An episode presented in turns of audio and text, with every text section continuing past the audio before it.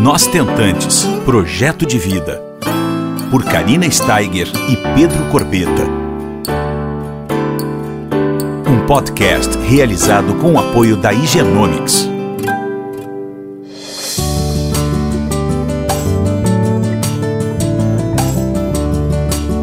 Olá pessoal, tudo bom? Bom, hoje nós temos aqui uma pessoa muito especial. Eu estou muito feliz de estar aqui com a doutora Rafaela Petraco, do Fertilitar, uma médica que eu, além de admirar muito, fez parte da minha trajetória. Então eu estou muito, muito, muito feliz. A gente está aqui para falar sobre um assunto bastante importante para toda atentante nós vamos falar sobre a preservação da fertilidade. Tudo bom, doutora Rafaela? Tudo bem, Karina. Muito obrigada por esse convite. Eu fico até emocionada com a tua apresentação, porque é muito bom a gente ter esse retorno depois de, de ter conseguido ajudar as nossas tentantes, né, as nossas pacientes. E é muito legal agora poder estar ajudando nesse projeto e poder ajudar todas as tentantes que estão nessa busca desse sonho. Nós vamos fazer agora um bate-papo bem bacana sobre o congelamento de óvulos. Eu acho que vocês, em algum momento da vida, já devem ter escutado. Né, sobre essa possibilidade quando a gente resolve adiar o nosso momento de ter um filho. Eu não tive essa oportunidade porque nunca ninguém me falou há, sei lá, 10, 15 anos atrás sobre essa linda alternativa que é o congelamento de ovos. Mas não tem problema, estamos aqui para alertar vocês porque cada vez mais a gente deixa a maternidade para um pouco mais além, tardia, né? Isso faz parte da nossa correria do dia a dia. Às vezes a gente espera um sucesso profissional primeiro, né, doutora? Então a gente vai adiando um pouquinho mais e tá tudo certo, gente. Não tem problema nenhum com isso. A gente só precisa tomar algumas precauções. Então a doutora Rafaela tá aqui para conversar conosco sobre as chances que uma tentante tem ao congelar os óvulos, qual é a idade ideal quando isso acontece? Então é muito importante, em primeiro momento, a gente orientar, né? Acho que a orientação é tudo. Como a Karina disse, não tem problema nenhum a gente postergar a maternidade. Podemos ter diversos projetos de vida, sejam eles profissionais, sejam eles pessoais, sejam eles encontrar o príncipe encantado, digamos assim, né? A pessoa com quem a gente quer construir a nossa família. Mas é importante a gente ter essa orientação. O que a gente vê na, na clínica, no dia a dia, é que as pacientes realmente estão deixando para mais tarde e muitas pacientes chegam dizendo eu nunca ouvi falar que eu poderia ter feito algo antes. Então, essa orientação, na grande maioria das vezes, ela vai começar no consultório do ginecologista, aquele ginecologista que a gente vai todos os anos fazer uma revisão, fazer o preventivo do câncer, e é ali que a gente precisa começar a conversar sobre isso com as nossas pacientes e orientar que existe essa alternativa. A preservação dos óvulos ou a preservação da fertilidade, como a gente pode dizer também, ela tem dois objetivos pode ser feita uh, de cunho social, como a gente chama, que é essa paciente que realmente quer postergar a maternidade por qualquer motivo, e ela pode ser feito para paciente com tratamento oncológico, paciente em tratamento oncológico.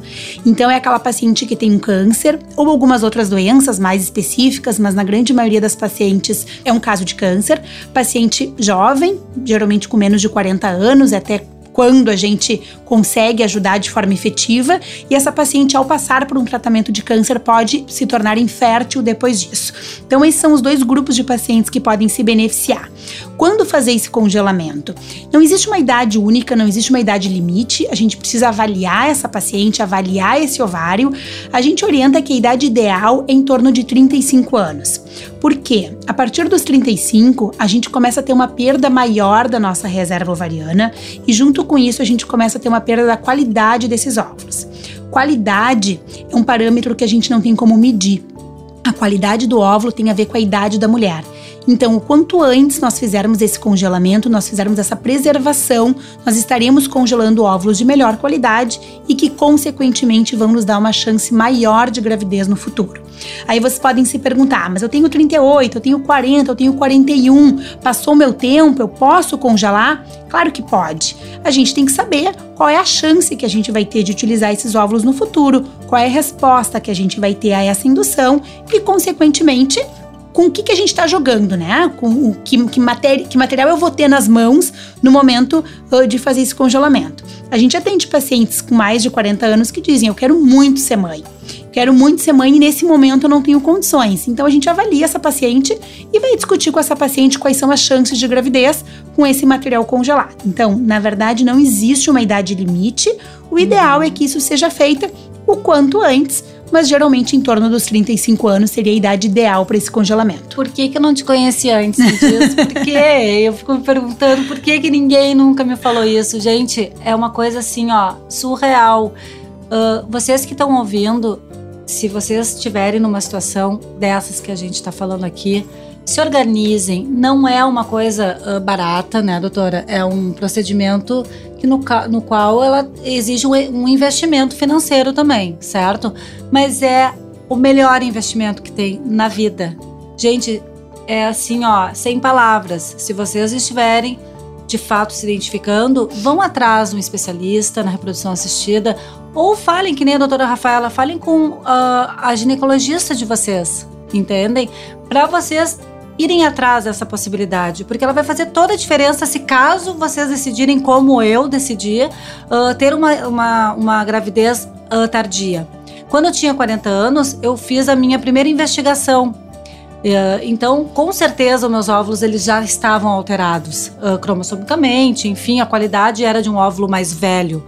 Né? Não tão jovem. Por isso a minha óvulo doação foi necessária, porque eu tentei com os meus óvulos, muito. E a doutora Rafaela sabe o quanto, mas eu não conseguia.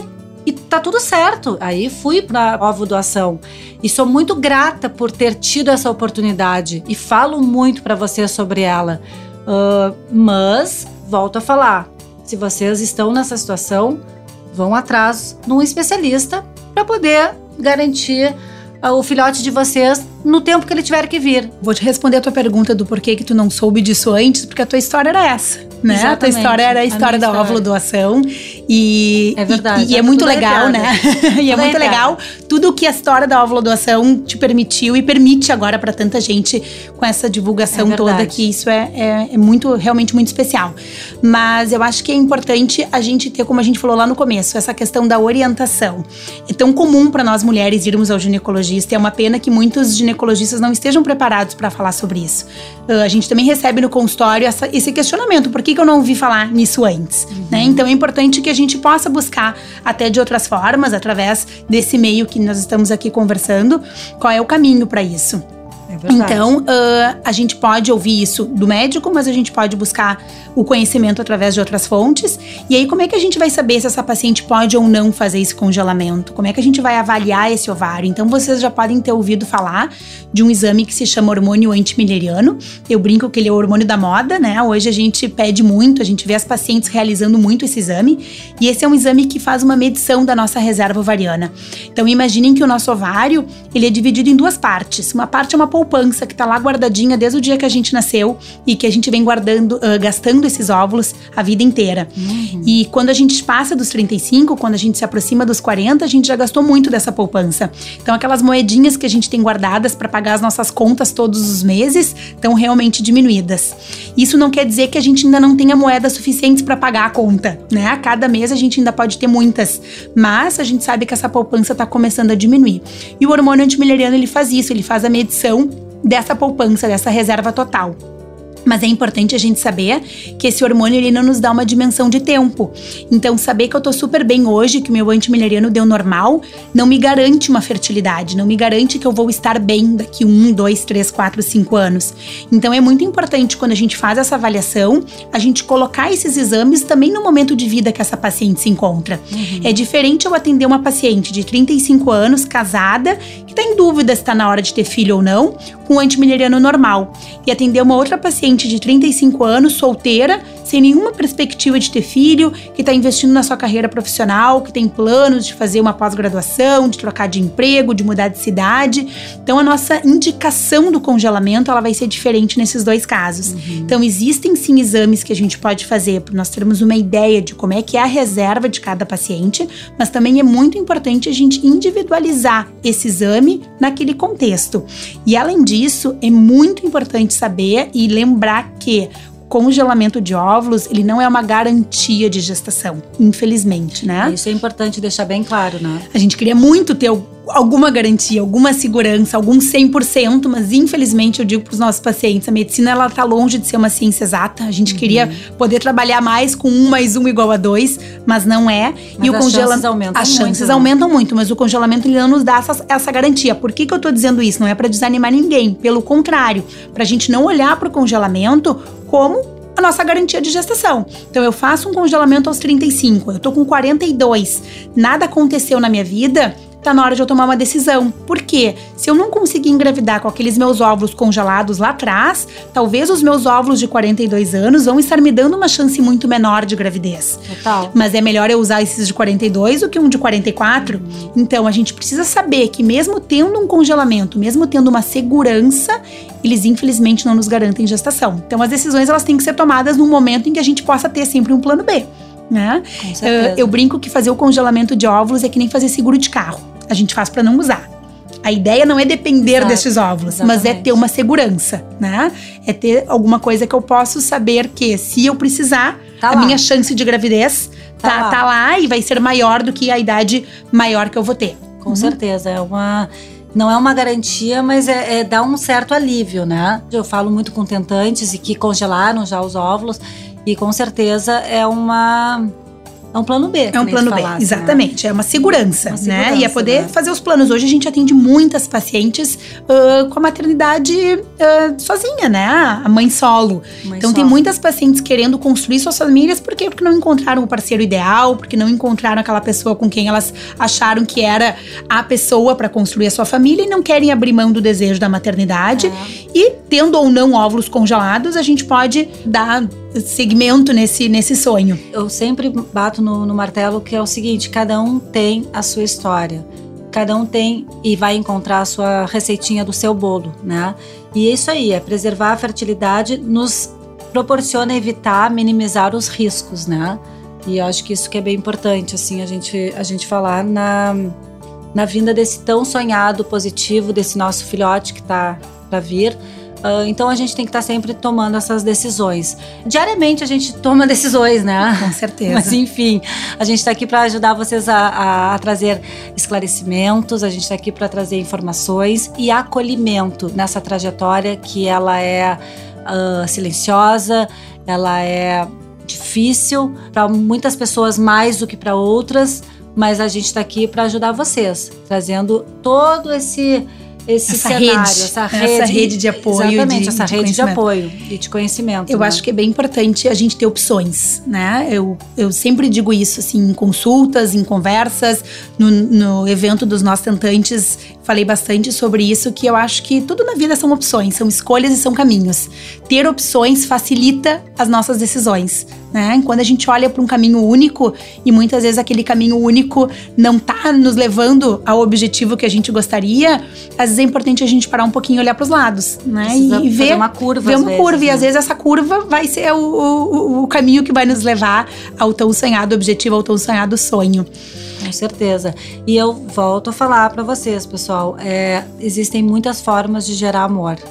Muitas. A gente precisa estar tá aberta, a gente precisa ir atrás dessas alternativas, dessas possibilidades, e para isso nós estamos mostrando essas possibilidades para vocês. A doutora Rafaela participou conosco no Nós Tentantes em agosto. E, está sempre aberta, né, doutora? Sem dúvida. Para a gente sempre trocar experiências, né? porque eu quero que vocês saibam que vocês não estão sozinhas, que vocês uh, podem contar conosco, escutando semanalmente o podcast. Nós estamos em parceria com o Igenomics, que nos possibilitou fazer essa troca com vocês.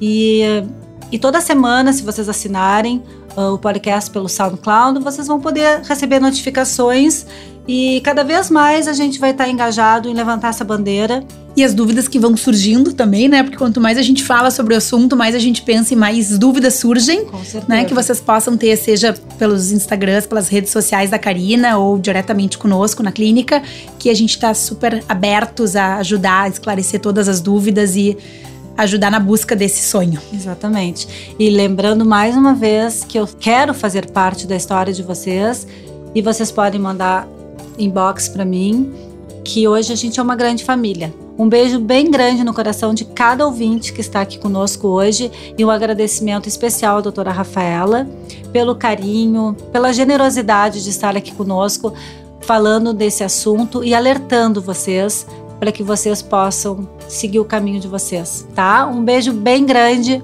e até semana que vem. Tchau, tchau, pessoal. Obrigada pela oportunidade de conversar com vocês e vamos seguir essa, essa busca. Um beijo. Você ouviu Nós Tentantes, com o apoio da Igenomics.